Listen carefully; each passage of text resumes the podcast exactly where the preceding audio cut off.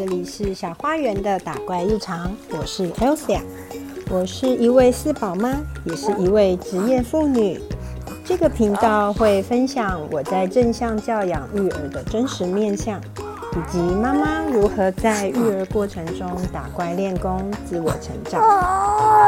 希望能为职业妇女、全职妈妈，或是对于教养这个议题有所关注的人，带来一些启发与实用的建议。我也会邀请来宾进行对谈，分享每个家庭独有的教养面貌。如果你听到了小孩的声音，这个就是我的日常。节目开始前，欢迎你订阅我的频道，让为了家庭而努力的我们一起闯关打怪吧。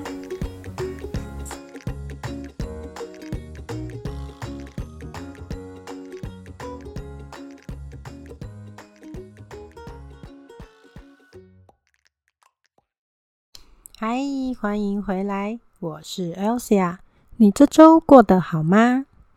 今天想要和大家聊一聊我最近在上的课程，跟我自己的一些感想。我最近在上的课是关于人类图的四箭头。那在我们去跑人类图的城市之后呢，会得到自己的一张图。图的正中间是一个坐着的人，那两边是左边红色，右边黑色的一些数字跟符号。那在这个人的头旁边呢，会有四个箭头，一样左边是红色的，右边是黑色的。那这个就是四箭头。这个四箭头呢，算是人类图比较延伸出去的部分。也可以说是比较进阶的部分，所以其实，在外面不是所有的人类图课程都会特别讲到四箭头。那为什么我会特别想要去上四箭头的课呢？是因为这四个箭头其实对应的是，嗯，我们的身体跟头脑的部分，也就是我们的吃，我们的环境。以及我们如何接受资讯。嗯，红色的两个箭头呢的上面的箭头分就是在对应我们的饮食，那下面的箭头就是对应我们所处的环境。我当初对于四箭头的课程非常的有一点执着 的原因在于。就是家长们对于宝宝的关注点，首先一定就是来自于吃和睡，那就呼应到了红色的这两个箭头，就是怎样的饮食方法可以帮助小朋友吃得更好、更适合他们，以及怎么样的环境可以让小朋友睡得更好，以或者是他们活动的更好，就是父母一开始最想要知道的事情嘛。那在看宝宝的四箭头，或者说在看小孩的四箭头之前呢，我们可以先从自己的四箭头来看一下，是不是符合这些建议。嗯，因为在四箭头的建议书上面哦，其实我觉得他的他给的建议是非常非常 detailed，有一点接近于教条式的说明了。也呃，换句话说，就是当你看到的时候，会有一点惊吓。像我第一次看到我家双胞胎的四件头关于饮食这一块的时候，我是有点惊吓的，因为太细节了。像双胞胎，他们是适合圆形食物。那除了圆形食物之外呢，他甚至连进食的顺序都会。强调像是他们必须要一样吃完再吃下一样，然后尽量也应该是不是说尽量，就是不要回头。举例来讲，就像是今天蔬菜全部吃完了再吃肉，然后肉吃完了再吃饭，那可不可以饭吃到一半想要回头再让小孩吃肉？诶，他们是不建议的哦。就是可以的话，你最好让这个饮食的顺序是一条单行道，就是走到底。那如果你还想吃肉呢，怎么办呢？就等到下一餐再吃肉。就第一次看到这个建议的时候，会有一种啊，一定要这么严格执行吗？所以我想，我们可以先从自己的饮食建议，或者是以及环境建议来看看，说这样子遵循是不是有道理，还是说其实没差？对，我们要有实验的精神。所以我一开始知道四箭头之后呢，就上完课之后呢，我就开始去思考关于我自己的部分。先不要专注在小孩的身上，先专注在我自己的身上。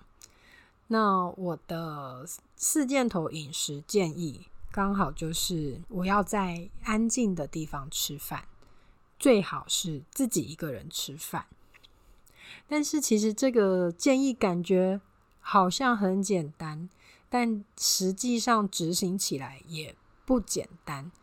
像首先说，公司一定会有出去跟同事一起吃饭，甚至有部分的公司文化就是大家一起吃饭。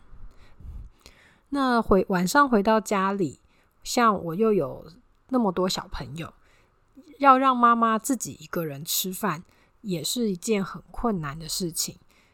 所以这样子的建议到底有没有效果？实际上的效果，嗯，好像感觉就是很难执行啊，怎么办？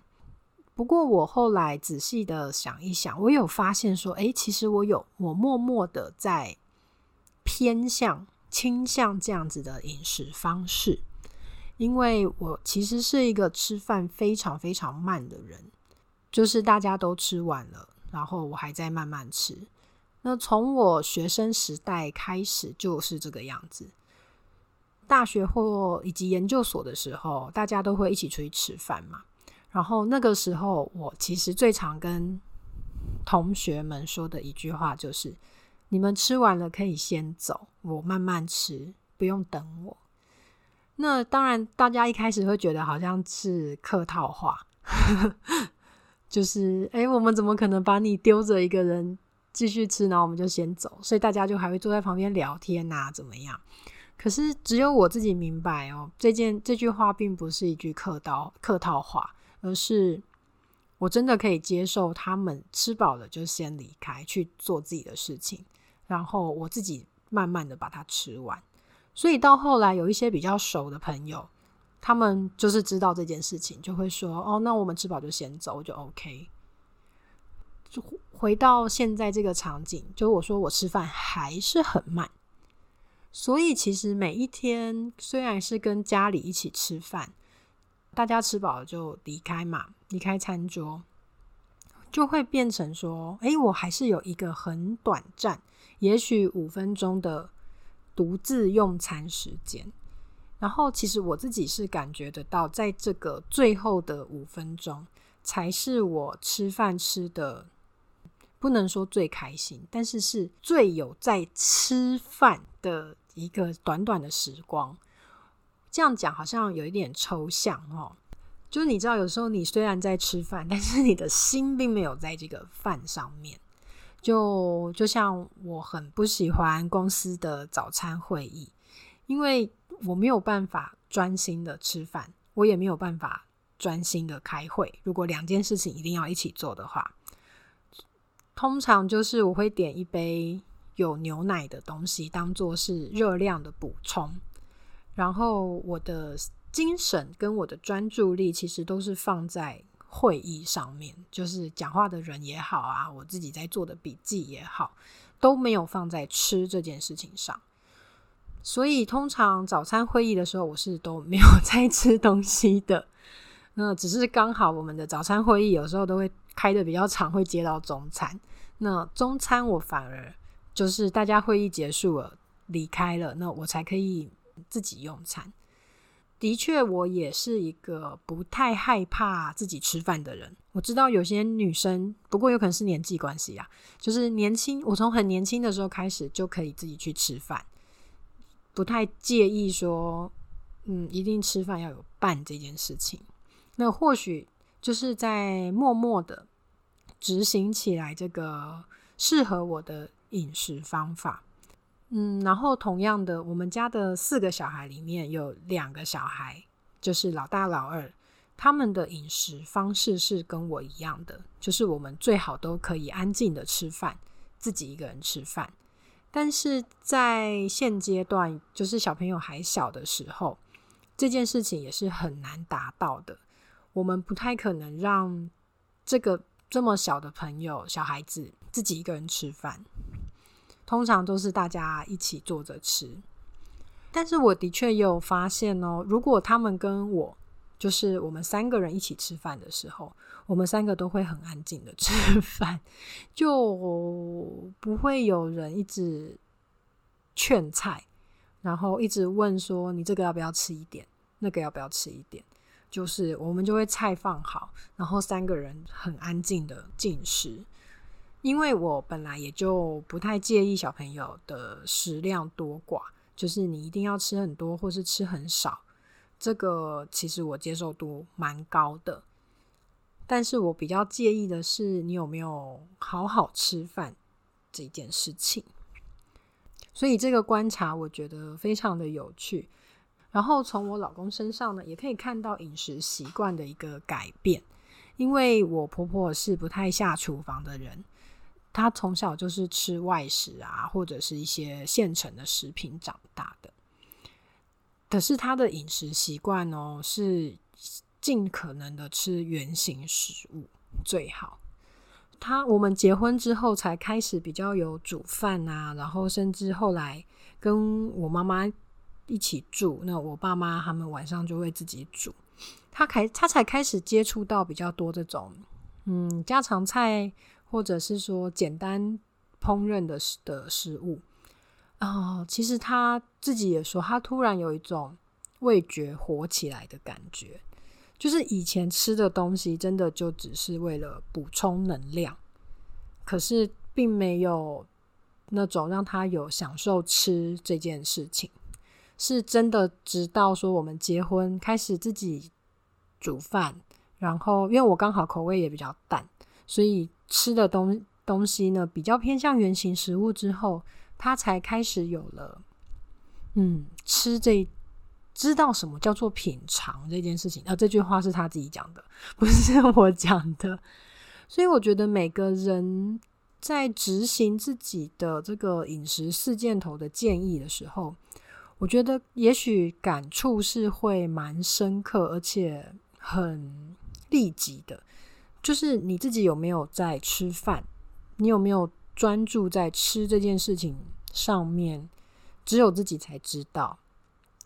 所以我也蛮邀请大家，先从自己的四箭头开始去实验也好，然后观察也好，自己的饮食、自己的感受有没有调整，有没有改变，而不是说很强迫式的一定要把这个环境或者是食物的内容变成适合自己的。因为在世界上，我们就是有这么多种类嘛。先不要讲到世界这么大，光是一个家庭里面，可能大家的饮食四箭头就都不一样。所以，怎么样做到说尊重自己，也尊重别人？我觉得一直都是在这个个体化这件事情上面，我们一直不停的修炼，跟不停的优化的，不停调整。的一个很重要的思考方向，对。如果大家有想要实践自己的饮食四箭头的话呢，可能你需要先了解自己的四箭头嘛。那这个四箭头其实比较麻烦的地方，就是它会需要进阶的人类图跑图软体才会得到资讯，所以对，的确不是那么好获取。